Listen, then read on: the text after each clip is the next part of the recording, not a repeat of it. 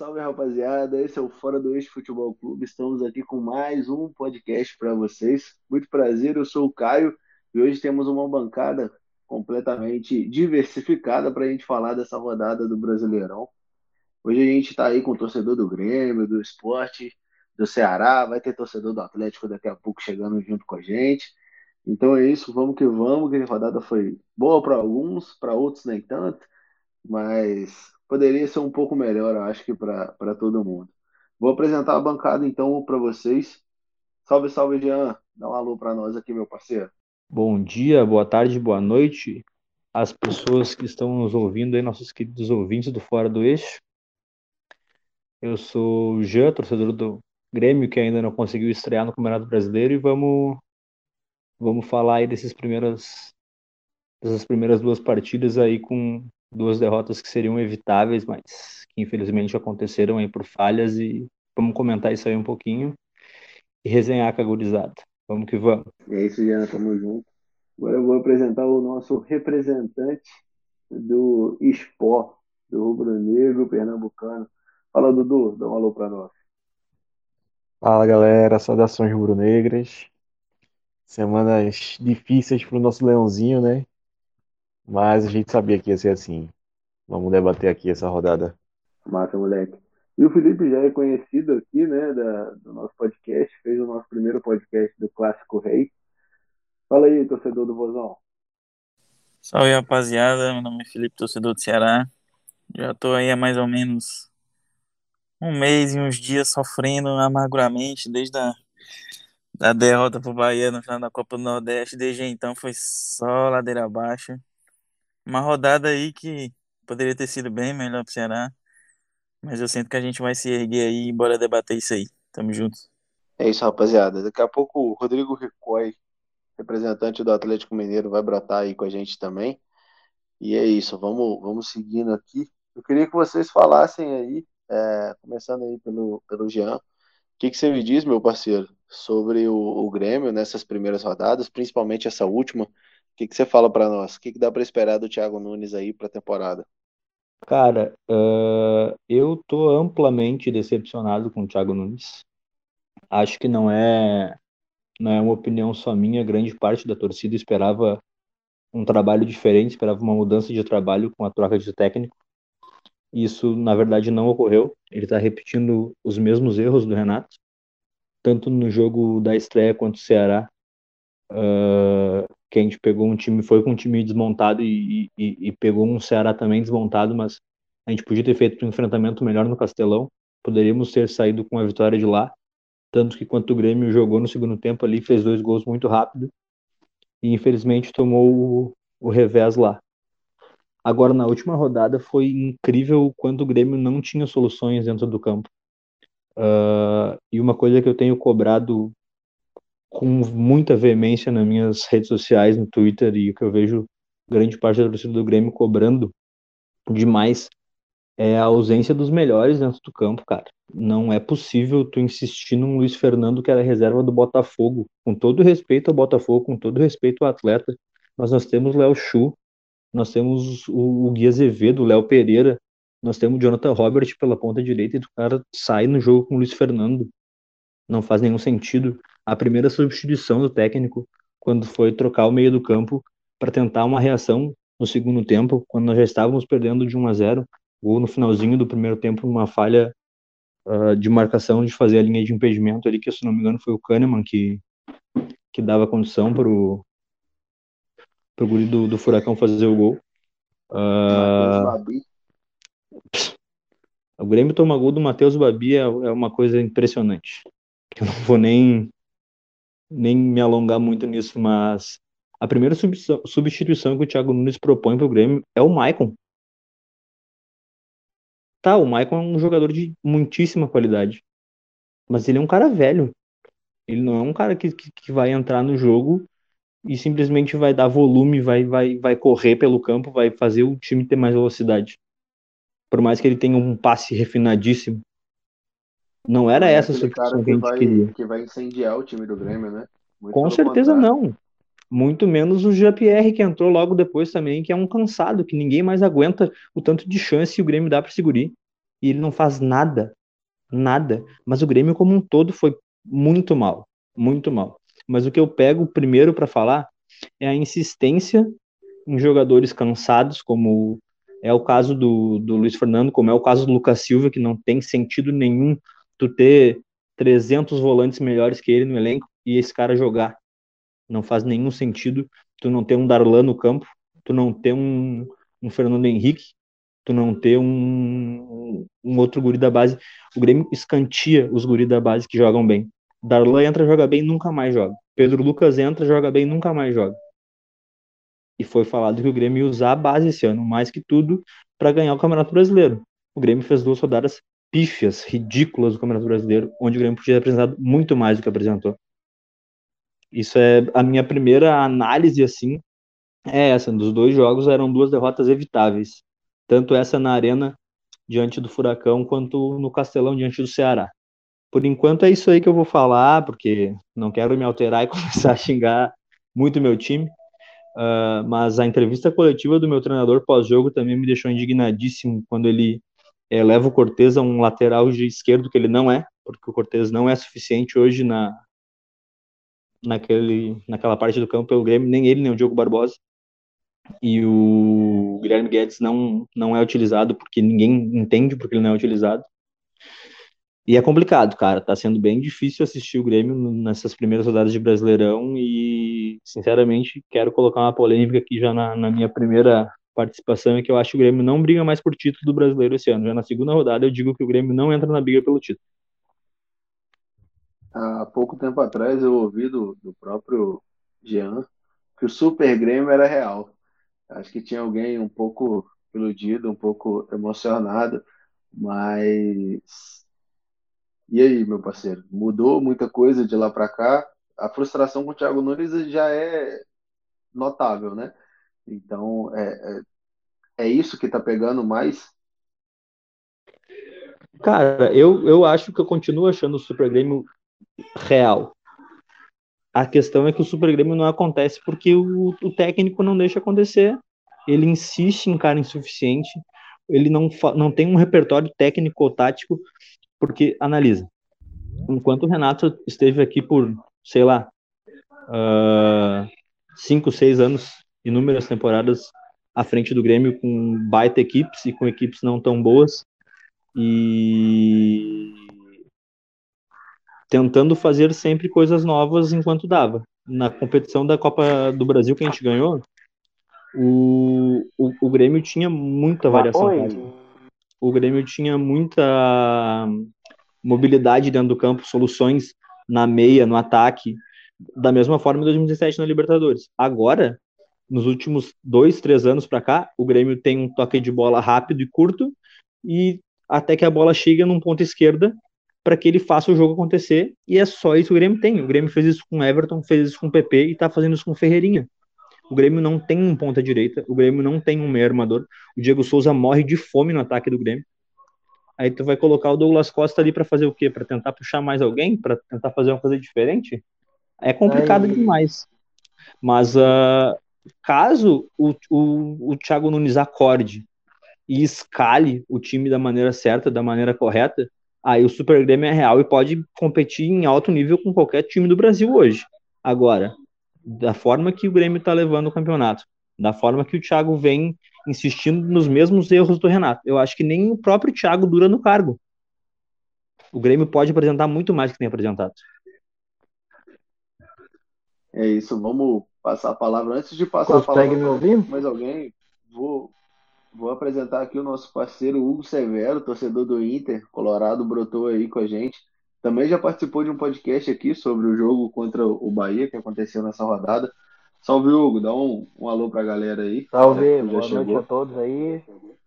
É, vamos debater um pouquinho aí é, sobre essa rodada, que teve polêmica, inclusive, com o meu time. É, não gostei da atuação, tá para início de conversa. Não gostei da marcação do pênalti também. Isso logo menos irei falar. E é isso aí. Sabe aí também podemos dar uma cutucadinha aí, né? No, no pessoal da Euro aí, que tá rolando, né? Tem bastante conteúdo pra gente dar um. fazer um debate bacana e vamos. Vamos aí dialogar um pouquinho, palestrar. Consegue me ouvir bem aí, todo mundo? Sim, senhor. A, a seleção campeã, a seleção campeã da Eurocopa desse ano será a França. Já estou dizendo isso antes aqui já para vocês já prepararem para o Mbappé levantando taça de novo. A seleção campeã da Euro será a França. Sei não, hein? Portugal tá com fome de novo de querer ganhar, hein? Daqui a pouco a gente Ali... chega lá na, na Europa, então. Aliás, comentávamos há alguns minutos atrás do grupo o quanto a seleção de Portugal tem qualidade. Timaço, aço, aço, time de Portugal. Timaço. Mas é isso aí, vamos dar, vamos dar voz aí para a galera do, do esporte. Fala, Eduardo, dá um, dá um alô para nós, me fala aí o que, que você espera do, do esporte, o que, que você viu até agora. É, rapaz, a gente sofreu ano passado, aconteceu um milagre, é que para quem acredita em milagre, foi isso que aconteceu no, no, no Brasileirão do ano passado, foi a, o, o livramento que o esporte teve do rebaixamento, e assim, eu não sei eu não sei se isso vai acontecer novamente, a gente, assim, se reforçou, teoricamente, é, o, o calo do esporte ano passado era o ataque, tinha pouquíssimas peças. Só de ponta a gente, tem mais de, de oito, acredito. E muita variedade assim no ataque, porém o meio-campo segue sem uma, uma, uma, uma, alternativa a Thiago Neves. A gente tem Thiago Neves muito mal depois da Covid, ele teve o Covid, e ele voltou muito mal, assim, tem muitos jogadores se queixando disso. Mas os substitutos dele são Gustavo, garoto da base, que tem 18, 19 anos, e Thiago Lopes, que o torcedor do, do, do Vitória, do Curitiba, deve conhecer, mas assim, nunca foi um jogador de Série A. E a gente está dependendo desses jogadores para criar uma jogada. Não tem um segundo volante de que saia bem, é, jogando bem, assim. Os volantes que a gente tem são de toquinho de lado. Então, com relação à montagem do elenco, é, o esporte está devendo pouco, assim, vai ter que vai ter que trocar o pneu com o carro andando. É, a gente veio de dois resultados aí, duas derrotas, mas a de ontem, a, a, aliás, do último domingo, foi mais dolorida porque a gente estava segurando o um empate com o Fortaleza até os 35 minutos do segundo tempo. A gente foi com uma proposta de marcação, respeitando o momento do Fortaleza. Mas assim, abdicou de jogar, o André teve raiva, o André estreou na, na titularidade do esporte. É, ele teve raiva porque a bola não chegava. O esporte só na marcação, na marcação, sem a, o contra-ataque.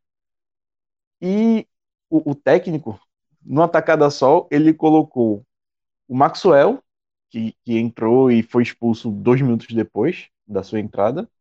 E Maidana, que você que está ouvindo com certeza viu, porque isso, esse lance viralizou. O cara simplesmente colocou a mão na bola dentro da área. Assim, ele colocou tudo a perder, toda toda a proposta do, de, de jogo do esporte. mais o lance do Maidana, muito infeliz o lance do Maidana. Foi o lance Nossa, acho... bizarro, né? Não é um negócio que a gente vê com, com, com facilidade.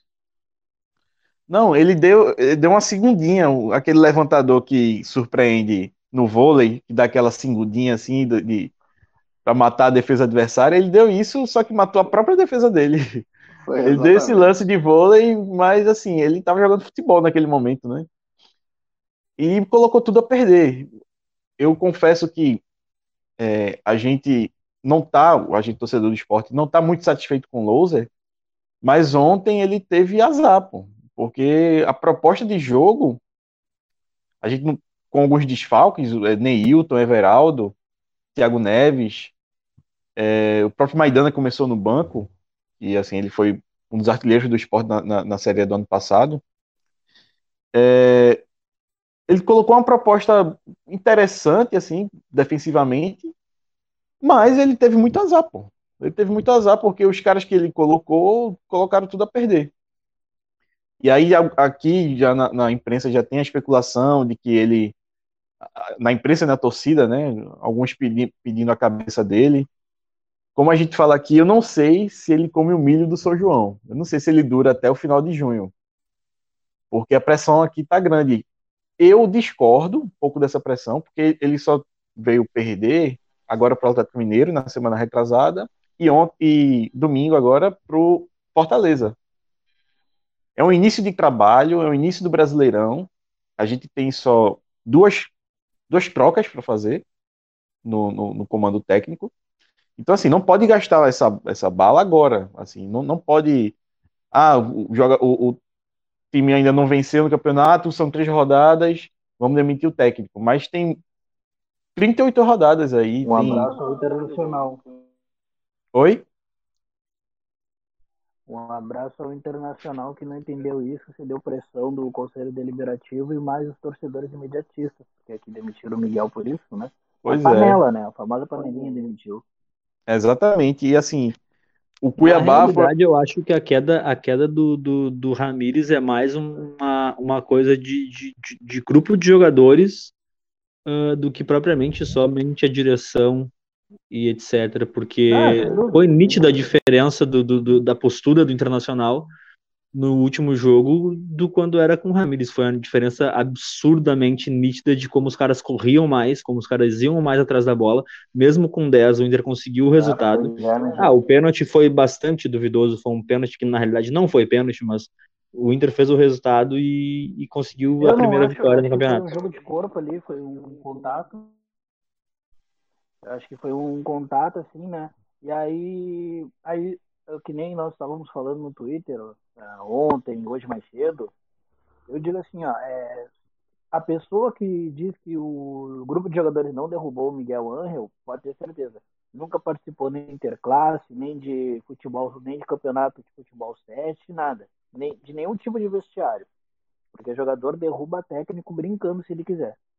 Com certeza. A realidade Aí... das coisas todas é que o dono do vestiário sempre vai ser o jogador. O jogador é dono do vestiário. O técnico tem que ter o controle da gestão, ele tem que ser um bom gestor, ele tem que saber levar ali, uh, conquistar os grupos de jogadores ali, porque o jogador vai ter nichos ali de lideranças e o técnico vai ter que saber lidar com isso da melhor forma, como muitos fazem aqui no Brasil de maneira exemplar, mas outros não têm essa mesma facilidade, né? É, só só para finalizar aqui, pode, só para finalizar a parte do esporte, só para finalizar aqui a parte do esporte rapidinho, sei que vocês estão emocionados aí para com, com, a primeira vitória do Inter né, no campeonato, mas é, mais um, um, ponto assim de, de, de, com relação ao clube, é, o presidente hoje ele anunciou que está se afastando da presidência. Assim, que para quem conhece o clube, isso era de se esperar.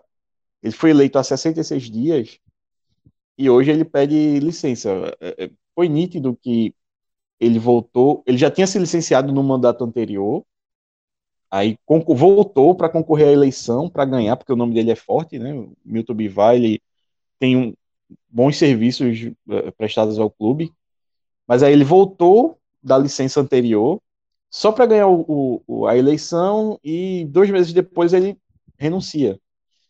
Então, assim, é, a gente deve ter um pouco de receio com relação à condução do futebol, do esporte, porque a gente não tem certeza quem vai comandar e passa a, a direção de, de direcionamento do campeonato do esporte vai passar muito sobre isso. Enfim, a gente vai debater ao longo do campeonato. É, até te perguntando, água. assim, ele se afastou, renunciou por quê?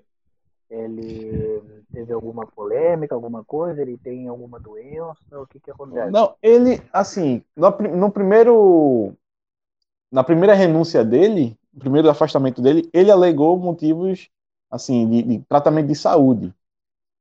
Mas aí ele voltou, alguns meses depois, para concorrer à eleição. Primeiro, a eleição era para ser em dezembro. Ele foi empurrando com a barriga até o final do campeonato. A eleição ocorreu, ocorreu em março.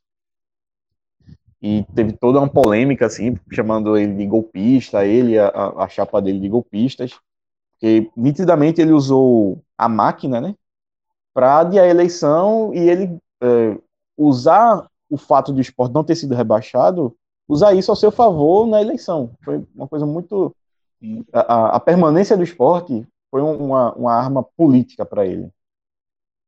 E aí, essa, essa segunda agora, não, ainda não sei o motivo, mas provavelmente é algum motivo aí de saúde, alguma coisa assim, porque para ele tá, tá tudo bem. Ele vai e volta o clube quando ele quiser, entende? O, clube, ele faz parte da, da, de uma ala que a torcida chama de dinossauros, que são aquela galera que da década de 80, assim, do futebol que já está ultrapassado. Aí deu certo no ano passado, relativamente, né? Escapou do rebaixamento. Mas... Trazendo para a aldeia é o MIG, é o MIG do Internacional acontecendo no esporte. É, exatamente. Ah, e eu não sei como é que vai ser sem ele, assim. É, quem vai comandar? Fica aí essa questão. Bom, então agora vou puxar aqui. Então, é, teve a vitória do Inter, 1x0 contra o Bahia, num pênalti bem duvidoso. Não gostei da marcação do pênalti. Eu acho que foi foi vergonhoso, porque dava para continuar a jogada ali do, do, do, sujeito da camisa 8 ali, uh, com o goleiro do, do, do Bahia. Era só tipo, tu tirar um pouco o corpo dele ali, driblar e tocar. Mas enfim, é questões de, entre aspas, malandragem do futebol, né? Por vezes aí nem sempre é malandragem, é um pouquinho de burrice também, na minha opinião. 1x0, um jogo onde em três dias o Inter conseguiu recuperar o preparo físico. Que coisa, né? Em três dias depois da demissão do técnico. Olha só que coisa. Osmar Loz é o famoso interino, é aquele, é aquele técnico uh, de. Não vou nem dizer de várzea, né? Aquele cara que finge que é técnico, né? Que só fica gritando. Abre a esquerda, abre a direita, parará, parará, aquela coisa. É, alguns jogadores, por incrível, conseguiram recuperar o porte físico, correram, mas voltou aquele jogo chato, reativo, que eu não gosto, né? Acho feio, e com certeza o, um certo movimento político do internacional deve ter amado, né? O MIG, né? Deve ter amado, balão para lá, balão para cá. É, vou, vou, arranjar um outro termo aqui para não falar sobre assim. É, uh, zagueiro sendo juvenil, né? Mais uma expulsão, mais uma expulsão na vida do Internacional. Acho que a gente vai ver bastante cartão vermelho aí para zaga. Que inclusive precisamos contratar zagueiro, lateral, é, um técnico também, né? Com todo respeito ao Lisca, com todo carinho que eu sei que ele tem ao Inter, é, sinceramente eu não quero que ele venha para cá. Por mais que ele também seja atualmente um, um treinador que também uh, enxerga como vantagem o jogo de posição e tudo, mas não.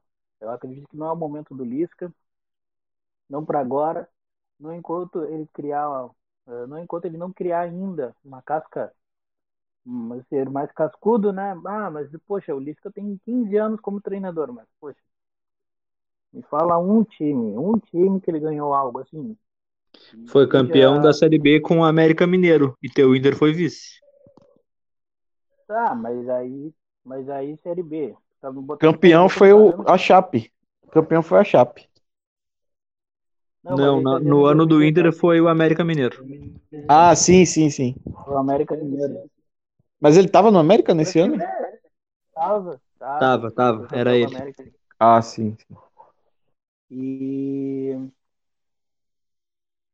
sabe? É, não, agora está sendo especulado aí o é Marcos Silva, Marcos Silva, é um português.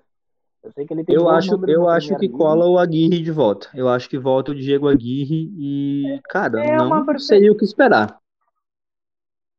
É, pois é, a, a, a única o único empecilho com a Gui que o torcedor tem é a questão do preparo físico, né?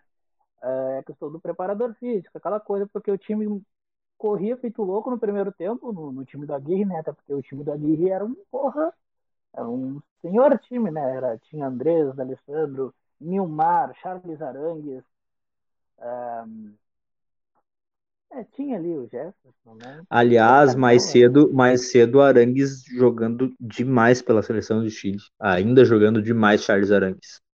É absurdo, né? Depois, depois de tantas lesões que ele teve no Bayern Leverkusen, jogando demais.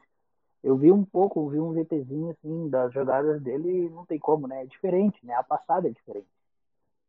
Uh, e atualmente o Inter é isso aí, é uma bagunça. Não temos zaga, não temos lateral, uh, não temos mais jogadores de velocidade do meio para frente. Aí tu deixa tudo nas costas do Tyson. Inclusive houve uma polêmica aí com o Tyson, né? que postaram uma foto assim de, do Tyson, com a cara do Tyson, assim, uh, como se fosse Noé, né?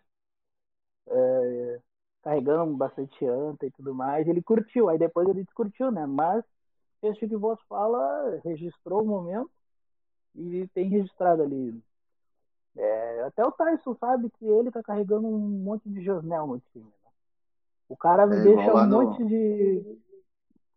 Oi, pode falar. É igual lá no Cruzeiro. O Fábio carregou mais animal do que não é. E vem carregando aí até hoje. Nunca vi Coitado. isso. Fábio. Agora, agora tem que falar que o, que o Bahia ajudou um pouquinho o Internacional nesse jogo aí, porque na hora da, daquela substituição marota pelo craque Matheus Galdesani. Olha, eu assisto futebol há bastante tempo, poucas vezes vi um cidadão tão ruim quanto esse Matheus Galdesani. Olha, eu detesto ah, o Lucas Silva, mas eu acho que o Lucas Silva, assim, ó. Ah, entre o Lucas Silva e o Galdesani, eu acho que eu chorava pra ver o Lucas Silva ainda, velho. Que coisa triste.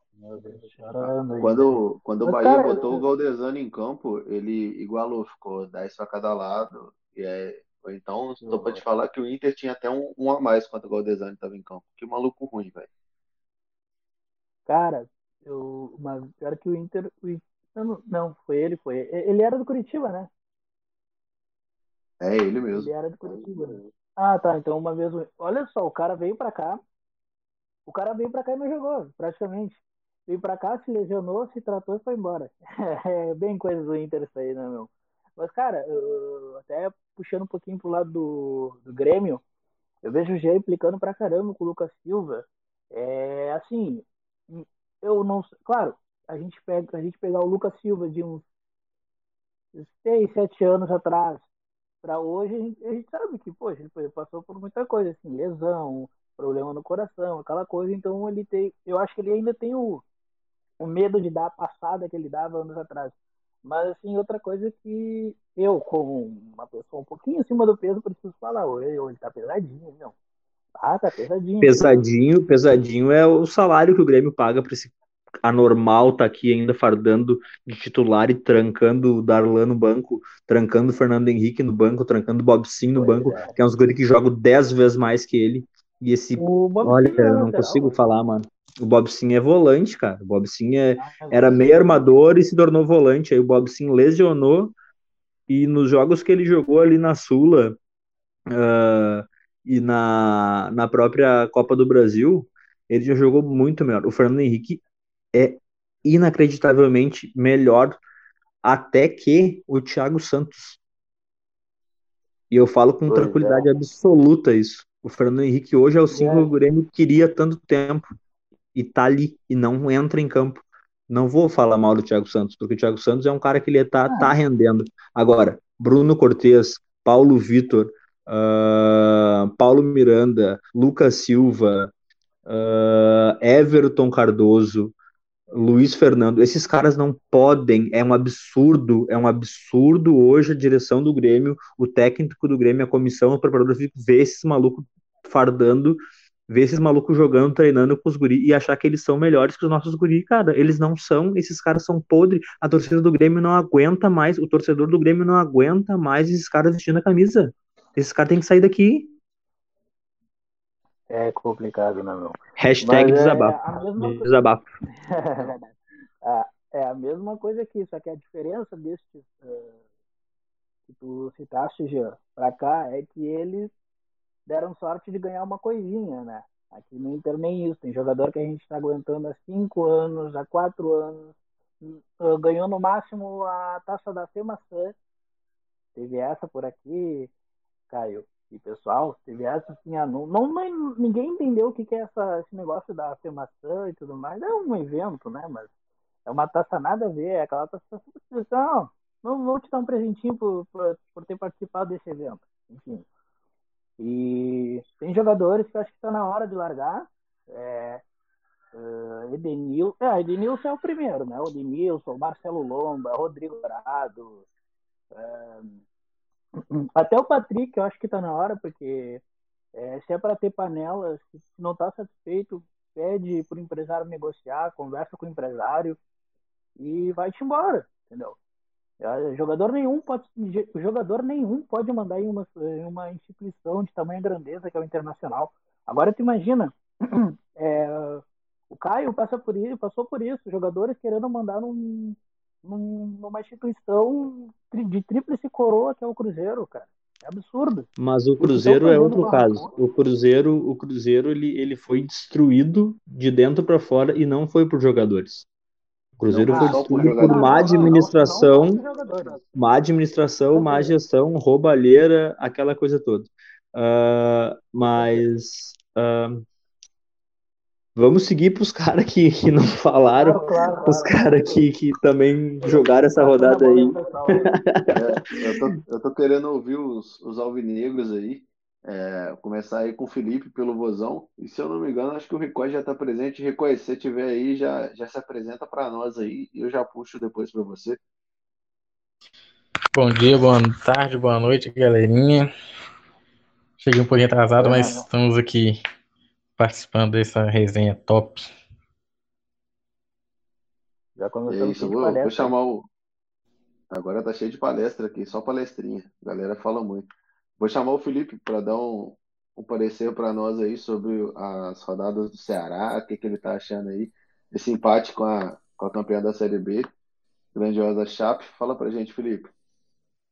É, sendo bem respeitado aí com, com a Chapecoense, mas esse empate para mim foi uma derrota, velho. Empatar com a Chapecoense, ah, pelo momento da, da própria Chape e, pela qualidade dos jogadores do Ceará, a gente esperava bem mais, né? Principalmente pelo que foi o jogo. No primeiro tempo, nós conseguimos mandar no jogo. Chapecoense não chutou nenhuma vez no, no gol do Richard no primeiro tempo. É, conseguimos botar uma bola na tra no travessão com o Lima. Só que para você ver como o momento é péssimo do Ceará, né? A bola bateu no travessão, não sei se vocês viram esse lance. A bola bateu no travessão, ela voltou, bateu na cabeça do goleiro. Em vez de entrar, ela bateu na trave direita e foi para fora, foi para escanteio. Então é assim, é um momento que o Ceará tá bem bem, como é que eu posso explicar, cara? O torcedor não tá feliz, velho, principalmente pelas eliminações em sequência, né? A gente perdeu momento a final triste. da Copa. É, o momento tá triste. A gente perdeu a final da Copa do Nordeste. Logo, uma semana depois, a gente foi vice para o rival na, no Campeonato Cearense. É, no meio de semana depois desse vice-campeonato, a gente foi eliminado da Sul-Americana, perdendo para o time fraquíssimo do Jorge Wilstmann, onde a gente só dependia de nós mesmos para se classificar. E duas semanas depois a gente foi eliminado pro rival de novo na Copa do Brasil. Então, assim, é, foi uma sequência aí de mais ou menos 30 dias que o torcedor do Ceará quer esquecer, velho. Mas bater no Grêmio com os reservas foi fácil no Castelão, né? Sem vergonha. Não, eu ia falar sobre isso aí, porque assim. É... porque é o seguinte: uh, tirando os times assim, que tem maior poder aquisitivo, que no caso é, tem uma história mai, maior na competição, que no caso eu estou falando agora da Série A, que é internacional, Grêmio. Nós aqui que não temos tanta, tanta tradição no campeonato ainda, nós, nós fazemos os pontos né, no caderninho, né? Aqueles jogos assim que a gente, ah, esse aqui dá para fazer um ponto, esse aqui dá para fazer três. E é esse contra o Grêmio, com o time reserva, foi uma grata surpresa. Fiquei muito feliz também com a vitória. Muito obrigado, Jean. Mas foi três pontos assim que eu não esperava. Menino, menino Lima não jogou contra nós, né? Que tu sabe que o Lima é daqui, né? Não, não o Ceará comprou. O Ceará comprou o Lima. Sim, sim, mas ele, ele era da nossa base, daí foi. Acho que subiu o Léo e ele junto. E aí o Sim, Léo sim. foi empréstimo e eles vocês compraram, vocês ex- exerceram a cláusula de compra lá. É um baita jogador. É, o Lima ele já tem uma história aqui, né? Ele já tinha sido emprestado por vocês outra vez, em 2017, que foi quando a gente subiu, né? Subiu o América em primeiro, Inter em segundo e a gente em terceiro, naquela Série B. É, então o Lima já tem uma história aqui, a gente gosta muito dele. Ah, mas essa primeira rodada com o time totalmente desmontado foi uma grata surpresa, esses três pontos, mesmo que jogando em casa. E na segunda rodada já já com o time mais ou menos modificado, a gente perdeu para o Santos, que sendo bem sincero, também dava para ter tido um resultado melhor. Eu Tinha acho que totais condições de ganhar do Santos. Sim, o, tem totais condições de ganhar do Santos. o, o Ceará tem muitos jogadores técnicos bons, entendeu? Mas aí é que entra a, a, a parte que vocês estavam falando um pouco mais cedo. Quando o jogador quer derrubar técnico, ele derruba. E eu acho que é isso que infelizmente está acontecendo com o Ceará. Tem É que eu muita gente. agora. O Gordiola tá balançando. Eu perguntar, que tá a pois é, situação do assim, o Lisca saiu do América. Cara, O Lisca saiu do América, né? Então, assim, é, não dá. Já, já rola, assim, uma certa especulação entre os torcedores, claro, é, de, por exemplo, o Guto sair e o Lisca retornar ao Ceará. Saiu do hospício, tem que respeitar. A Lisca doida é Ceará. cara, ahn, tem muito torcedor pedindo a cabeça do Lisca, entendeu? Ou do, do Guto, desculpa. Tem muito torcedor pedindo a cabeça do Guto. Eu não, eu não concordo, por mais que ele, ele- a gente, é, porque assim, o, o estilo técnico dele, tático, já tá bem manjado, entendeu? O Ceará deu muito certo no campeonato passado com esse estilo reativo, de dar a bola para o adversário, esperar e no contra-ataque a gente matar. A gente ganhou vários jogos assim e vários jogos difíceis. Vou dar um exemplo, a gente bateu o campeão brasileiro duas vezes ano passado com esse estilo de jogo do Guto. Ou seja, o Flamengo campeão brasileiro, a gente comeu seis pontos deles, a gente ganhou aqui no Maracanã. Então, assim, é, já tá manjado, não tá dando mais, entendeu? E eu acho que tá começando a ter uma briga, uma briga não, uma panelinha interna entre jogadores, até com o próprio Vina, o Vinícius. Ele, querendo ou não, é o nosso principal jogador. Ele é o cara que é para entrar e decidir. Só que, cara, ele não tá jogando absolutamente nada, entendeu? Não parece o Vinícius que renovou, que tá ganhando mais. A gente paga 500 mil pro Vina. Você sabe o que é 500 mil? Caralho, 500 mil é muita grana, velho. A gente paga 500, 500 mil pro Vinícius não jogar nada. Então, é, tá sendo difícil de aguentar isso. Sabe, sabe aqueles, aqueles, aqueles rapazizinhos maravilhosos que eu não quero dizer outra coisa para esses. Não vou falar palavrão no, no podcast, vou me controlar. Juro que vou me controlar. Ah, Everton Cardoso. Everton Lesãozinha. Voltou com uma barriga maior que a do Patrick das férias. Tá aqui no não Grêmio. pode ser. Voltou, eu tenho uma foto, depois eu te mando no grupo. Vou procurar pra, só pra te Tá mandar no grupo. Ah, voltou das férias com uma pança, ah, não jogou rigorosamente nada desde que veio de São Paulo pra cá e ganha 500 mil reais do Grêmio. O Grêmio é, é só o Grêmio que faz essas coisas. Ô, ô Não, tem o Felipe, Inter para ajudar. é, se, e se tratando de clube do Nordeste, esse valor, 500 mil reais, assim, para um jogador, É absurdo. Era, era e, e, assim, há uns dois anos altíssimo. atrás, Pra qualquer clube do Brasil hoje, 500 mil é salário altíssimo, é meio milhão. há uns mano. dois anos atrás, isso era inimaginável, pô. É Isso mostra inimaginável também, sim. isso mostra também a organização do Ceará, que pode pagar 500 mil a um jogador que foi extremamente decisivo pro Ceará no ano passado, pô. Exato. Assim, sim. mostra a organização do clube também, de poder. Não, eu tenho condições de pagar 500 mil a esse jogador. Detalhe, Agora, ele pode- o Vina, o Vina joga muita bola. Ele joga muita bola, mano. Tem muita qualidade. Vale. Joga é um muito, investimento válido. Já Sim. chegaram a, a- pedir ele na seleção, né? Não, pediram cara, pra é- é- chamar Teve, ele.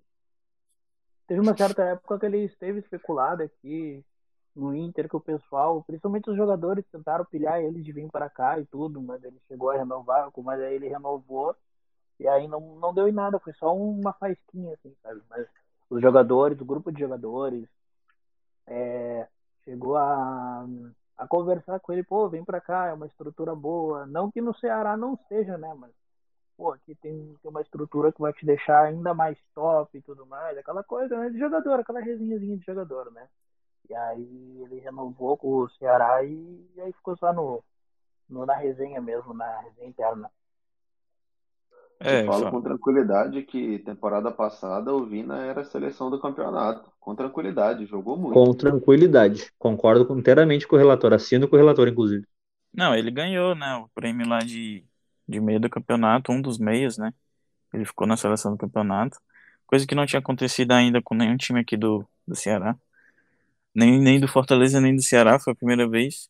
E só voltando um pouquinho assim sobre o assunto do Lisca, é, a última vez, a última passagem dele aqui, ele, ele saiu altamente queimado com a nossa torcida, porque ele, de certa forma, ele denigriu a imagem da torcida, sabe?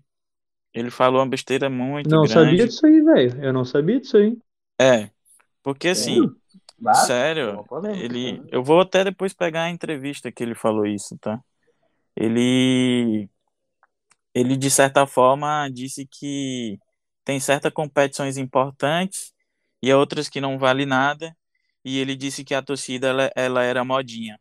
Ele falou mais ou menos assim. Foi o que ele quis falar. Que a torcida do Ceará era modinha. Só que, porque assim, quando ele saiu, uh, ele quis botar um time reserva do Ceará, totalmente reserva, para jogar uma decisão que para a gente é muito importante, da Copa do Nordeste, cara. A gente estava nas quartas de finais da Copa do Nordeste e o cara botou um time reserva contra um time do Náutico da Série C, cara, nas quartas de final. E a gente apanhou pro Náutico em casa de 2 a 0 e a gente foi eliminado. E depois seguinte, a gente ainda perdeu a final do Cearense pro rival. Então, assim, o, o da última passagem do Lisca é para esquecer, por mais que ele tenha feito muita coisa boa aqui pra gente. Mas eu, no momento, não quero o Lisca aqui de forma alguma, velho. E eu lembro que quando ele saiu do, do, do Ceará, teve uma, uma, reportagem, assim, uma jogar a sujeira no ventilador, e ele saiu muito queimado com relação a, a até ele como ser humano mesmo, assim. E, e, ah, tá. é, queimaram muito ele é, com relação assim, a tratamento com o jogador, com membros da, da direção da comissão técnica. E assim, essa fama, eu não sei se ele já mudou isso, mas ele tinha essa fama de, de ser um cara muito explosivo, assim, até injusto dentro do próprio elenco. Não, o que que aconteceu? Quando ele estava aqui, por um momento, quando ele estava aqui, ele quis ser maior que o Ceará, entendeu? Então, quando ele quis ser isso, ele quis ser maior que a instituição, ele saiu, mano. A torcida chegou, botou pressão e o, o Robson de Castro, que é o presidente, botou ele para fora porque ele quis ser maior que o Ceará. Ele, ele foi, tipo, uma pessoa assim que a gente não imaginava, depois da gratidão tanto que a gente tem por ele, por ele ter feito várias coisas pela gente. Mas, cara, é, foi de mesmo assim de, de estranhar a, as atitudes dele, entendeu? Ele quis ser maior que o Ceará e não deu, cara, não deu certo. Qual é o nome do presidente do Ceará ali, o que tu falou, Felipe? Robson de Castro. Robson de Castro, gravem esse nome aí e aplaudam esse rapaz porque está fazendo uma gestão maravilhosa no Esporte Clube Ceará, ou no ah. Ceará Esporte Clube, não sei. Está fazendo uma, uma gestão assim, ó, impecável. E até falando, puxando um pouquinho o gancho ainda do Lisca, o Lisca ele sempre foi explosivo a vida toda, né? É, o Jean sabe bem como era, como era complicado uh, jogar uh, contra time. Galchão, Galchão aqui. Porque o Lisca, assim, ó, ele é um cara que, tipo assim, enquanto ele tá na, em frente a um determinado clube, ele vai defender o clube até o fim. Ele vai incomodar os árbitros, ele vai incomodar todo mundo. Entendeu? Mas ele sempre teve esse lado explosivo e até e eu digo, um dos problemas dele, de ele ainda não ter uh, treinado de fato assim, um clube grande por mais de três jogos, né? Porque aqui no Inter praticamente ele treinou apenas em três jogos, né? Pegando o time principal, porque tem categoria de base assim, nos clubes grandes. Mas ele só não pegou um clube grande ainda por conta do temperamento dele. Claro, ele mudou bastante comparado com o que ele já foi um dia. Mas ainda assim, de um certo modo, o jeito explosivo dele, o jeito dele assim de sempre comprar briga, seja seja por ele, seja pelo grupo, seja pelo clube, é o que ainda dá aquele aquele muro, aquele muro forte de concreto para ele que impede ele de ingressar para um clube grande do futebol brasileiro. Mas já que nós estávamos falando de, de gestão e de, de formação de equipe, essa coisa toda, vamos deixar o rapaz da MRV ali falar, do time do, da MRV. Ah, vai falar parceiro, né? Já ia puxar aqui para Minas, vou chamar Rodrigo Ricoi para falar sobre o Atlético Mineiro, que está com grandes chances aí, né? Com grandes expectativas para esse campeonato. Fala pra gente, Ricoi. O famoso grelão da Márcia. pois é, é, a gestão da MRV, como citou o Jean aí, tá, tá tendo bons frutos. A gente consegue enxergar, principalmente nesse momento de Copa América, de Olimpíada chegando, o Atlético montou um time extremamente forte, muitos jogadores selecionáveis, só que o elenco agora está tá pesando, porque a gente passou.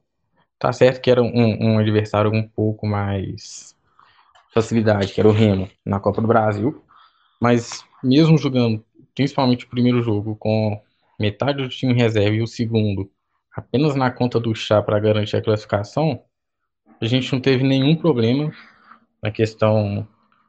Hora nenhuma a vaga esteve é, em um descrédito. Exatamente. Nos jogos do brasileiro, a gente perdeu o primeiro jogo com o Fortaleza. Muito por conta de, de. Eu acho que o time se acomodou, fez um gol logo cedo e depois no segundo tempo sentiu sim. O jogo 11 horas da manhã é, é um horário muito desumano de jogar. Foi ruim para o Galo, foi ruim para Fortaleza também. Isso não, não, não, quer dizer muita coisa, mas é, eu acho que se acomodou muito no placar que fez no começo do jogo. Só que nas duas próximas rodadas, tanto na vitória contra o Sport no Recife e na partida contra o São Paulo, controlou o jogo, manteve o jogo totalmente na sua mão e jogando grande parte do tempo sem seus titulares, de fato. Teve o Hulk decidindo no Recife, fazendo gol, e ontem fazendo uma grande partida novamente, mas se aparece ali com o Johan, que é um reserva hoje, mas que vem crescendo muito de produção. A gente teve o Dodô e o Mariano substituindo os dois laterais no jogo do Recife, nos jogos da Copa do Brasil também, e que conseguiram manter o nível do time, é, não na excelência que o Arana faz, por exemplo, porque o Arana hoje, para mim, é disparado o melhor lateral que a gente tem no Brasil, lateral esquerdo. Dificilmente algum outro jogador chega no nível que ele tá. E só que o Dodô, pelo incrível que pareça, não, não deixou a gente sentir falta do Arana, porque ele assumiu mas Mariano é fraquinho, né? Não, o Mariano é fraco, mas se você pegar, por exemplo, eu sou extremamente crítico ao Guga, muito.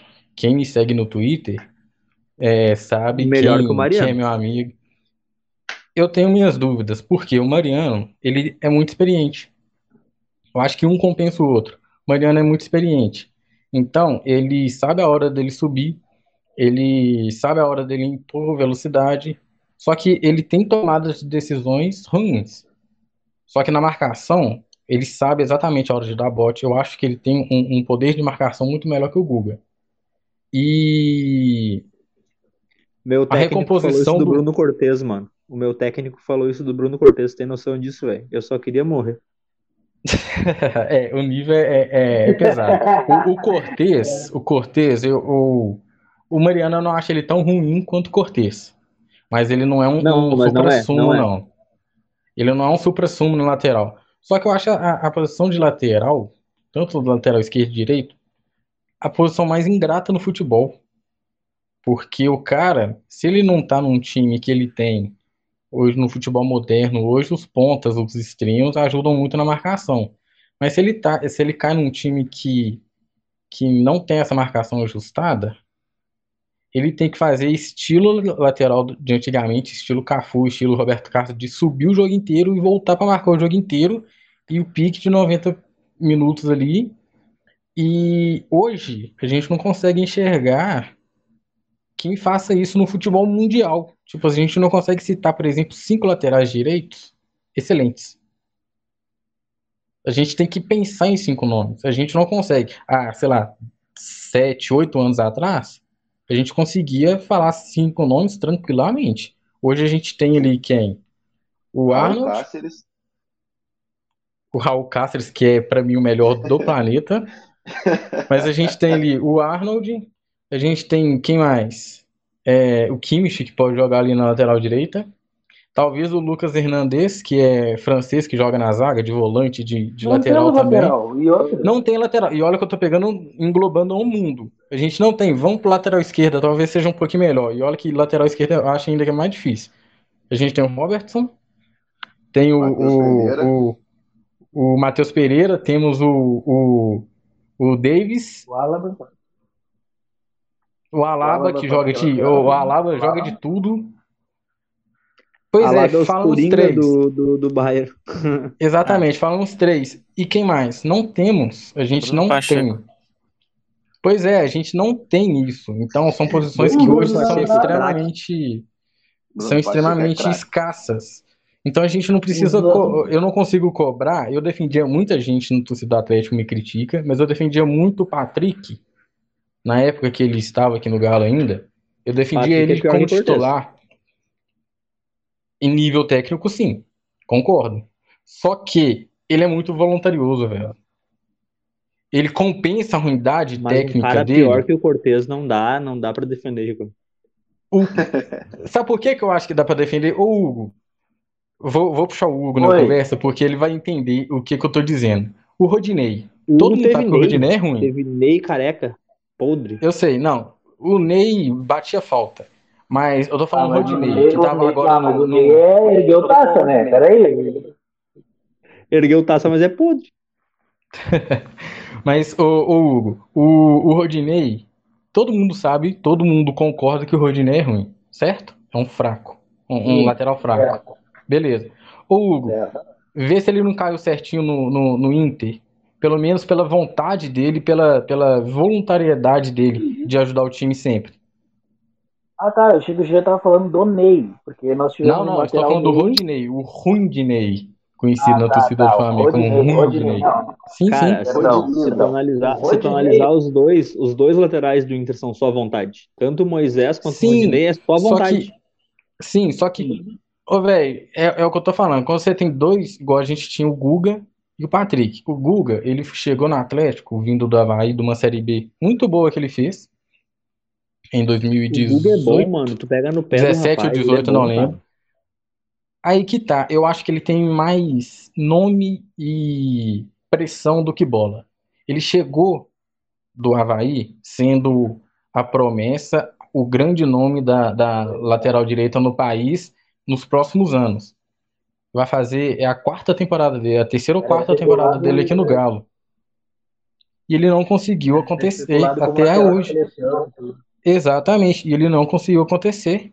Vou te falar é, o mais do melhor lateral direito do, dos próximos 4, 5 anos, Wanderson. Pode ser também, velho, mas só que eu acho que, tipo assim, colocaram uma pressão nele que ele não conseguiu suportar. Ele chegou no Galo, ele foi reserva pro Patrick e teve uma parte do campeonato uma, um, sei lá, um, um, um recorte aí de 10, 12 jogos que a gente esquecia que tinha o Guga. O Patrick falhava? Falhava, velho. A gente sabia da limitação dele. Só que a gente olhava pro banco, a gente tinha o Guga. O Guga, o primeiro jogo que eu vi do Guga no estádio foi um Atlético e Guarani no Campeonato Mineiro, que ele tentou cortar uma bola que ele estava totalmente sozinho na lateral da área e deu três bicudos pro alto sozinho. As três bolas não saiu do lugar. Ela foi pro alto exatamente no mesmo lugar. Isso aí me lembrou, deixa eu ver, não, não foi o. Não, teve um jogo que foi uh, o Galo e o Inter, e que o Guga foi dar um corte na bola. Eu não lembro que jogador do Inter foi. mas eu sei que o, ele foi dar um corte na bola. Eu acho que foi até o Potker, não lembro. Que o, o, o, jogador do Inter só fingiu que ia dar aquela passada para. Craque de bola, o William Potker. Craque de bola. Esse, esse entende. e aí. O, foi Caio deve amar, hein? Ele ama, o Caio, ele ama. O, o Caio é. comprou camisa. Sente falta, né? De gritar nome de aqui. Mas, e aí mas o é isso, tapou boi e deixou passar. Cara, eu Não. acho que assim, ó, lateral não, adianta. A gente, tá, a, gente, a gente é muito. Agora, puxando pro, pra Brasil em si, não se tem lateral esquerdo no Brasil. Por que, que não fazem mais laterais? Aí, é. tanto esquerdo quanto direito, entendeu? E, e outra, hoje, o recurso para tu fazer lateral é muito maior do que na época de, do Branco, é muito maior do que na época do Roberto Carlos, Mas, ô meu, de, Cafu. só não, não querendo, não querendo gremiar nem nada, assim, querendo, tipo assim, puxar o assado pro Grêmio e tal, mas já puxando, certamente. ah, o, o Grêmio fez dois laterais esquerdos excelentes, que são o Wendel e o Alex Telles, que estão jogando de titular na é. Europa agora, e são muito bons, cara. Pra mim, Não, eles são, qualquer time do Brasil, eles servem ô, hoje. ô, ô, Jean. Não tô falando que, que a gente só tem nome ruim, não. Mas, por exemplo, a gente vê uma convocação do Tite hoje. Tá, beleza que ele Eu convoca a levaria o Alex. Telles pra seleção. Ok, Os eu também levaria. Eu também levaria o, o Alex Telles. Mas, se bem que eu, eu, eu pensaria, porque o Alex Telles, ele jogou muito no Porto, jogou muito na, na Juventus, na, foi na Juventus que ele foi depois pra Itália, não foi? Depois que ele foi pro Manchester? Não, Inter de Milão. Não, foi direto. Isso, ele foi pra Inter. Ele foi pra Inter e aí ele foi pro Manchester. Só que no Manchester ele não jogou. Porque ele chegou lá, Ele reserva o Shaw, né? Isso, é, ele chegou lá, o Shaw, que era extremamente criticado, virou o melhor lateral esquerdo da história do Manchester. botou o Alex Com Telles barriga de casado, hein? Com barriga de casado, hein? O Pois é, jogando e- com casado e jogando muita bola. Ok. Então o Telles a, a gente põe em discussão. Mas o, o Wendel, ele saiu daí do Grêmio jogando muita bola, sim. Só que, ô, velho, a gente consegue pensar. A gente tem lá o Alexandro hoje, no, no- de titular, que não é nada, nada, nada é, unânime. E quem mais? Ali, você acha que tem o Renan Lodge, que não é titular nem no Atlético de Madrid, porque ele, ele dividiu a titularidade lá com o.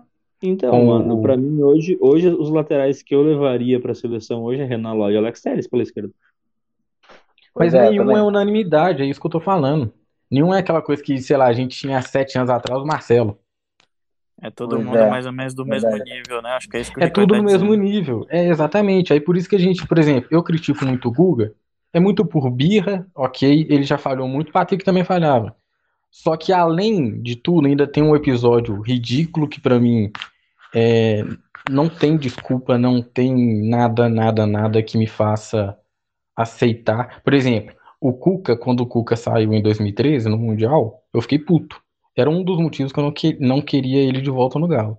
Mas eu vi uma entrevista dele, vi uma entrevista do Calil explicando como é que foi a história. Show. Entendi, beleza. Sem ressentimentos. Faria o mesmo. De formas diferentes, mas faria o mesmo. Agora o Guga, não. Não, não me desce. É... Não sei se todos aí sabem, eu vou tentar fazer, sei lá, uma comparação. É meio difícil enxergarem, porque não é uma rivalidade local. Mas muita gente fala isso. Para os atleticanos, para alguns atleticanos, para mim inclusive, o Flamengo é mais rival do Atlético do que o Cruzeiro. Os flamenguistas cagam pra gente, mas na década de 80 a gente tinha uma rivalidade extremamente grande. E começou em Até porque 79. Inclusive, o Galo foi muito Não. garfiado pelo Flamengo Não, nessa pois é, época. a aí. história começa toda aí. Não, 81, 81, perdão. 81. Em 81, aquela Libertadores que o Flamengo ganhou, Sim, todo é isso que eu ia falar, Hugo. entende? Não, é isso que eu ia falar. Era- Começou em era pra ser 79 no Brasileiro, em 80 no Brasileiro de novo a gente foi, foi é, assaltado, muitos erros. E na semifinal da Libertadores de 81, o que aconteceu ali não tem uma explicação lógica a não ser o José Roberto Wright, entregando de bandeja o título mundial para o Flamengo. E por que o título mundial? Os dois times chegaram ali em 81 com todos, todo, todo mundo ao redor falando quem ganhasse essa semifinal seria campeão mundial. Porque eram os dois melhores times na atualidade. E não é clubismo dizer.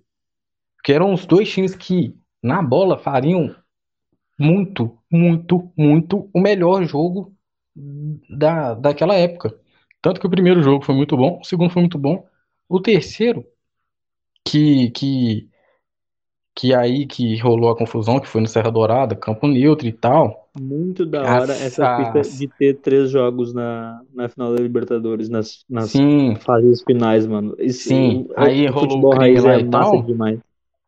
é, aquilo dali não desce para nós atleticanos. É uma coisa que a gente não, não vai suportar. E quem conhece o mínimo da história do Atlético, velho, é uma coisa que, que machuca na gente muito. Porque a gente ficou, foi zoado aí eternamente porque a gente não tinha Libertadores até 2013. Mas eu te garanto que se a gente ganha em 81, a história poderia ser totalmente diferente. Porque é um corte que dá, velho. É, É. em 2013 vocês iam conseguir o primeiro bi, né, mano? Pode ser também, que seja. Mas seria diferente, Caio velho. não deixa, não perde a oportunidade, não. É uma coisa que, Mas tipo não assim, pode, mano. Não pode. A única alegria dele é zoar o Atlético, velho. Ele não tem outra alegria na vida dele, não mas tem como. tá foda. Eu tenho que comemorar empate do Galo, porque tá difícil o time dele pontuar, fazer gol na Série B, né? Mas tá difícil. Eu tava Mas- vendo ontem, e eu não sei se é, se é verdade isso, que ano passado, quando o Cruzeiro teve pontos negativados lá pela FIFA, nessa rodada eles já estavam melhor do ano passado do que eles Sim. estão agora sem Sim, eles ganharam perdido. os dois primeiros jogos. Exatamente. Bah, que horror, Que hein? é verdade. Difícil, hein? Pois é. Mas e aí em 81 rolou isso. E isso não desce pra gente. E o Guga, em 2019, me faz o favor de, dentro da concentração do Galo, gravar um videozinho durante a final da Libertadores, comemorando o título do Flamengo com o símbolo do Galo aparecendo atrás. Ô, velho, Cara, isso foi completamente bizarro, velho. não dá, não dá. Não, não Eu tem como defender. dispensado o maluco ali, velho. Era o que eu faria. Não, mano, eu nem, eu nem sabia dessa fita aí e, tipo assim, Eu vi- agora eu entendo totalmente e acabou o respeito pelo Guga dentro do Atlético Mineiro. Não tem Pois como é, esse velho, não, tá não tem como. tipo, E aí, eu, como um, um atleticano extremamente Respeita o clube, sabe? É a primeira muito. coisa é isso, respeita o clube. Ô, mano, eu tenho o galo tatuado, eu tenho três, duas tatuagens do galo, uma é gigantesca nas minhas costas. Eu carrego essa porra desse time pra onde que eu vou. E o cara Nem tão gigantesca porque você é dessa, mano. pequenininho, né, parceiro? É, gigantesca é proporcional, né? Mas não dá, velho. Pra mim é tipo, me dá nojo ver o Guga vestindo a camisa do Atlético. Mas me dá muito. Eu não consigo gritar o nome dele. De verdade, eu não consigo comemorar um, um corte dele, nada, nada. Eu tenho Mas, muito Ricoi, pavor de ver ele jogando. Só até pra te gente perguntar. não. Pode falar, Hugo. Não, não, é só perguntando da questão do até de um jogador que já saiu, o Diego Tardelli. É, o que que se deu afinal a saída dele, que até hoje eu não entendi qual foi o intuito, o que que foi dessa vez. É realmente o, a diretoria viu que não estava dando mais, ou, ou era por causa do Cuca, né? Porque em 2013 ele ainda teve aquela polêmica lá com o Cuca ainda, depois do Mundial e tudo. Acho que a maioria do, daquele grupo de 2013 teve uma certa polêmica com, com o Cuca, né? Queria Na saber- verdade, eu acho que de 2013 a gente tem ali o Marcos Rocha, que era um, um, um, um dos grandes nomes que tinha problema com o Cuca. O, Cuca. o Inclusive, Luan. no- se fizer a leitura labial do que ele fala pro, pro Cuca, né? Sim, ele sai, sim, sim. Mas é porque o Cuca largou a mão na, na- no Mundial. Naquele jogo lá, ele largou a mão. O, o Luan não gosta muito. E eu acho que talvez só o Bernard. Agora, de, de resto, o pessoal era muito fechado ali. É, não era um problema com o Cuca, com o técnico, é o problema do Tardelli em si. Ah, ele foi. Ele teve o retorno para cá, muito eu acho que por conta da, da conexão que ele tem com a torcida e tal. O Atlético sempre pediu muito ele de volta pro Galo e tal. Mas ele chegou, não vinha muito bem no Grêmio. E ele chegou, se eu não me engano, já com uma contusão Já muscular. comentei aqui que não irei falar palavrões nesse podcast, então não tratarei o cidadão Diego Tardelli nessa Pois conversa. é, vou falar ele, ele, quando ele teve a primeira lesão lá no Grêmio, eu já tinha avisado que a carreira dele tinha acabado, porque um jogador que o, o grande diferencial dele na sempre foi a movimentação, a explosão e tal. Então, uma, uma lesão tão grave como ele teve, muscular, com 34 para 35 anos, desiste, não volta a jogar bola. E foi o que aconteceu. Ele não conseguiu render no Grêmio, saiu, veio pro Galo. Aqui no Galo ele terminou de se recuperar, custou conseguir estrear, estreou, jogou algumas poucas partidas aí, rolou a pandemia. E no treino, no comecinho da, logo quando a gente voltou a, a treinar, aí teve um amistoso, ele contundiu o tornozelo. Foi tipo julho do ano passado, mais ou menos. Ele contundiu o tornozelo, ele rompeu os ligamentos do tornozelo. E aí ele só ia voltar em fevereiro. Isso, só ia voltar em fevereiro desse ano, a previsão. Então foi muito tempo parado. Só que aí ele voltou em janeiro. Ele conseguiu voltar um pouco antes. Ele voltou aos treinamentos antes. Só que ele não conseguia, como ele ficou muito tempo parado, ele já era de idade avançada, ele não conseguia ter ritmo. Ele jogava um jogo completo, no segundo jogo ele saía no, no intervalo, no terceiro jogo ele já estava com desgaste muscular. E foi assim. É, ele tinha sequência de no máximo três jogos, e aí teve outra contusão novamente, tanto que a despedida dele, ele não estava disponível para jogar porque é, ele estava machucado novamente. É, o contrato dele ia até o final do Campeonato Mineiro, foi prorrogado até, não, ia até fevereiro, final de fevereiro, foi prorrogado por conta da lesão. Aí depois jogaram até o final do, do Mineiro. Aí chegou no final do Mineiro e ele não conseguiu jogar e só despediram daquele jeito. É porque não tem como você ficar pagando 700 mil para um cara que até na renovação aceitou reduzir. Mas se você pagar um salário alto, querendo ou não, era um salário alto, para um cara que não ia ter retorno. Não, não, não tinha lógica. A gente está gastando muito dinheiro, tá? Só que a gente está E querendo todos gastar nós dinheiro. esperamos com sinceridade no coração que ele se aposente. Obrigado. É, já deu o que tinha que dar. Eu, eu sou defensor do 2013, ficou há oito anos atrás. Aquela turma de lá, muito obrigado pelos serviços prestados. Vida que segue. O Hever jogou muita bola ontem. Muita bola. Anulou o, o Luciano assim, maravilhosamente. Contra o, o Sport, jogou muita bola. Mas vai com Deus. Hoje, para mim, o primeiro reserva na Luciano, defesa do Galo mais deveria um ser o, o- sem vergonha que, que veio aqui, não jogou nada, saiu daqui e jogou muito. Ah, isso aí tem jogador que casa com os times, não tem jeito. Ô, Recuai, só pra gente não se alongar mais, que a gente já até passou, estourou o tempo aqui, Sim. que é, é todo mundo palestrinha, só me fala pra gente já puxar as- os encerramentos logo após a sua fala. É, que que você, qual que é a sua expectativa para o campeonato? Você acha que o Atlético tem chance de brigar mesmo pelo título, vai brigar pelo título, ou na- você tá com o pé no chão e, e- e vamos um de cada vez? É bom ir no de cada vez, cara, porque a gente tá na- em três competições ainda. Então, a gente não sabe como é que vai ser Libertadores. A gente tem o, o, o Boca Juniors com um adversário extremamente pesado. Se a gente for passando nas, nos mata-matas, querendo ou não, o brasileiro vai ficando de lado.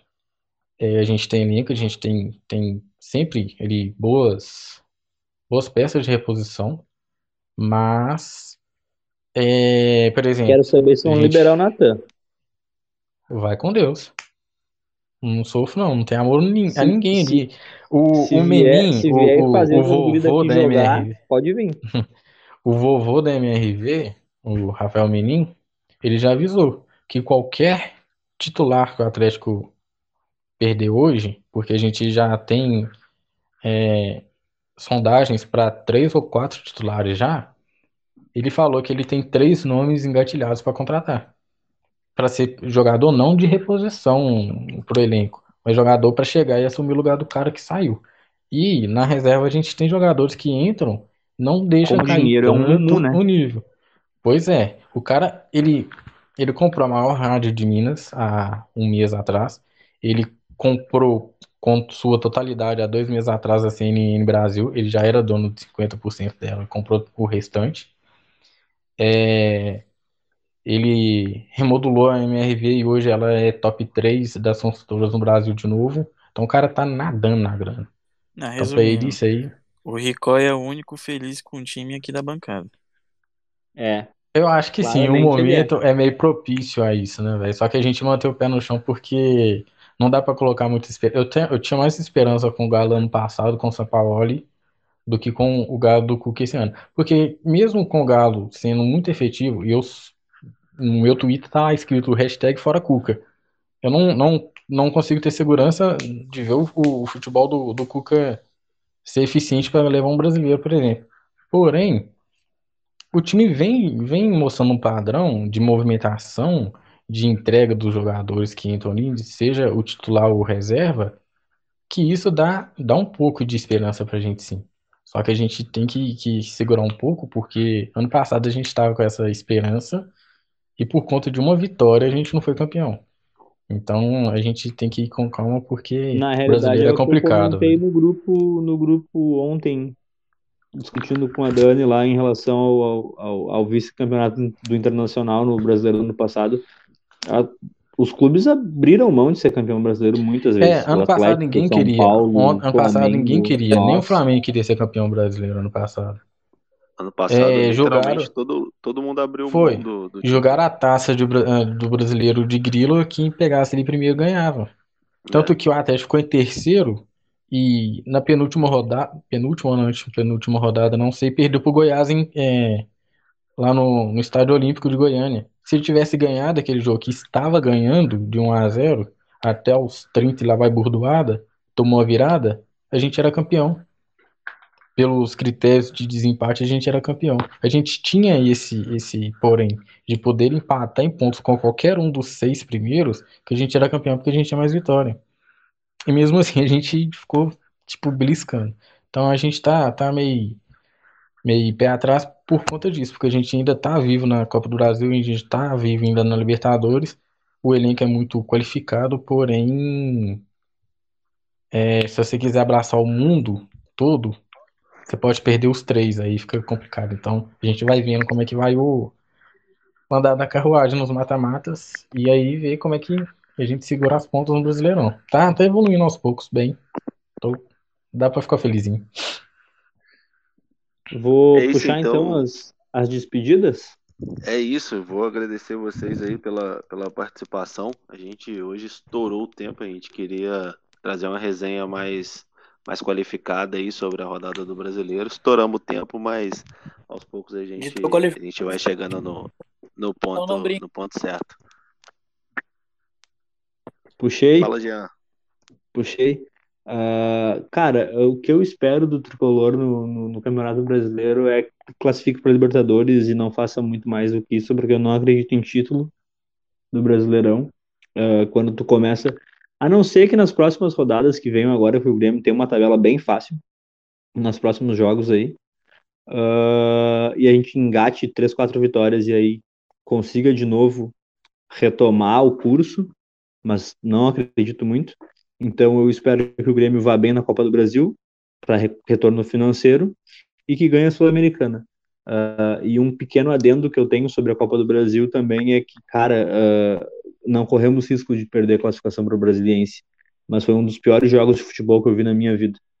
Que coisa terrível. A preguiça, a falta de vontade e a apatia dos jogadores dentro do campo. Ah, Lucas Silva, Paulo Vitor, Cortez, Uh, não dá mais, não dá mais, Thiago, não tenta, a torcida não vai ter paciência contigo, tu não é o Renato, muda que o Grêmio é mais que isso, o Grêmio é maior que isso, o Grêmio pode muito mais que isso. Vamos que vamos, boa noite a todos, foi um prazer, e desculpa ter alongado tanto, mas obrigado por nos ouvirem até aqui, tamo junto, é nóis. Valeu, Jean. Hugo, puxa pra nós aí.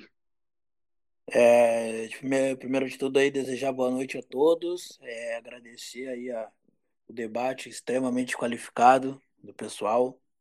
Dizer aqui que eu não espero, não vou esperar mil maravilhas do Internacional, né, porque Uh, nos últimos, os últimos, últimos acontecimentos têm sido muito têm sido pífios. É, interna, uh, jogadores deixaram de se classificar uh, para uma competição, deixaram de ganhar um bicho para derrubar técnico, todo mundo sabe disso, então eu não espero muito. O, o que eu espero do Inter é só ali um, um, G4, a gente não sabe como é que vai ser daqui para frente na Libertadores, né? Porque temos apenas duas competições. E é isso aí. Mas é isso. Fora Lomba, Dourado, Edenilson, Patrick, fora. É, fora esses aí, a panelinha. E bora contratar em presidente. Um abraço a todos, agradecer aí, gurizada. Tamo junto e até a próxima.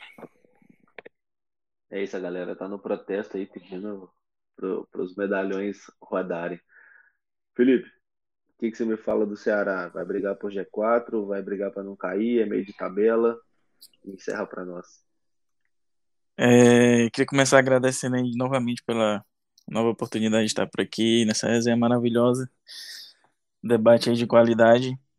É, e sobre o Ceará, se fosse para falar do futebol pré-final da Copa do Nordeste, eu dizia que a gente poderia lutar assim pela, pela vaguinha na Libertadores, nem que fosse na pré, né, Libertadores.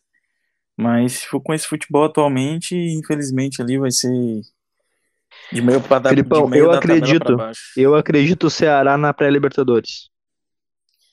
É, porque assim, a gente tá com desfalques aí, principalmente envolvendo a briga ainda na final da Copa do Nordeste. Eu, eu ainda acredito muito no trabalho do Guto. Acho que a gente tem muito jogador de qualidade. E outra coisa que eu estava até discutindo com os colegas meus, tem muito time ruinzinho, né, mediano na, na Série A esse ano. E, mas eu acho que a gente vai ficar ali no meio da tabela, uma sul-americana, talvez brigar pela pré-libertadores, que o Jean falou. Eu já estaria bem feliz, estava de bom tamanho.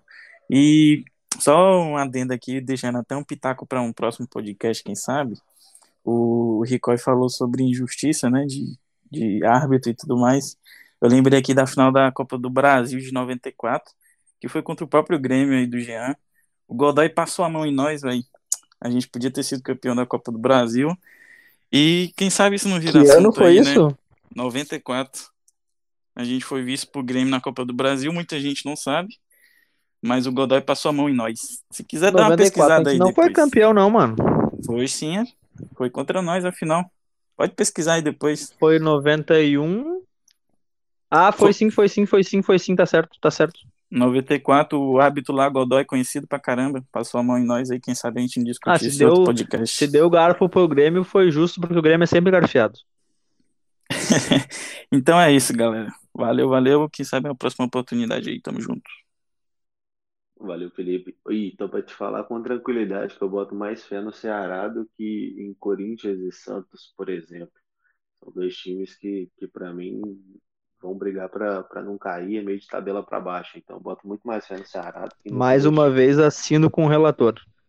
Não, essa dupla aí, ela só não cai porque os quatro que subiram são muito fracos. Tem isso. Dudu, e o Sport? O que, que você espera aí? E dá um abraço para nós e encerra para nós aí. É, o esporte, o torcedor consciente, o, o, o torcedor tuiteiro, assim, ele já coloca do lado do, do nome dele aquele, a pontuação, por exemplo, 1 barra 46. Porque sabe que a pontuação do esporte, o campeonato do esporte, é ainda para brigar contra o rebaixamento. É, é ver aí, né, esperar os próximos dias, ver o que é que a, o novo, novo presidente vai, vai decidir sobre Louser, Acredito que não, ele não deve ser demitido ainda, tem que dar um, um tempo aí para ele implementar o trabalho dele e continuar esse esse sofrimento aí que é torcer para o esporte. É, pelo menos é um sofrimento na Série A, né? Nossos corrimãos, corrimãos aqui não estão tendo a mesma sorte. Mas enfim, de qualquer forma, eu particularmente estou muito feliz aqui participar. É, foi a minha estreia aqui no programa muito feliz mesmo, uma galera massa, um, uma, uma, conversa massa. E saudações rubro-negras para todos vocês. Saudações tricolores, foi a minha estreia também. Tamo junto, tamo junto, Tiago. Saudações, então, galera. Agradeço vocês pela participação. É... Estamos encerrando aqui mais um Fora do Eixo, com muita qualidade, a resenha é muito boa e fiquem atentos que a gente vai trazer mais conteúdo para vocês. Segue a gente no Instagram, arroba Fora do Eixo Futebol Clube. Segue a gente no Twitter também, arroba Fora do Eixo FC. E é isso, compartilha com a, com a galera. Muito obrigado a você. Segue em todas as redes, compartilha. Sejam felizes conosco, que tem muito mais vindo por aí. Vocês vão curtir pra caramba. Só conteúdo de qualidade. Teu time é de fora do eixo, segue nós e vem com nós que esse projeto vai decolar muito mais ainda. E vamos dar. Valeu, valeu, valeu.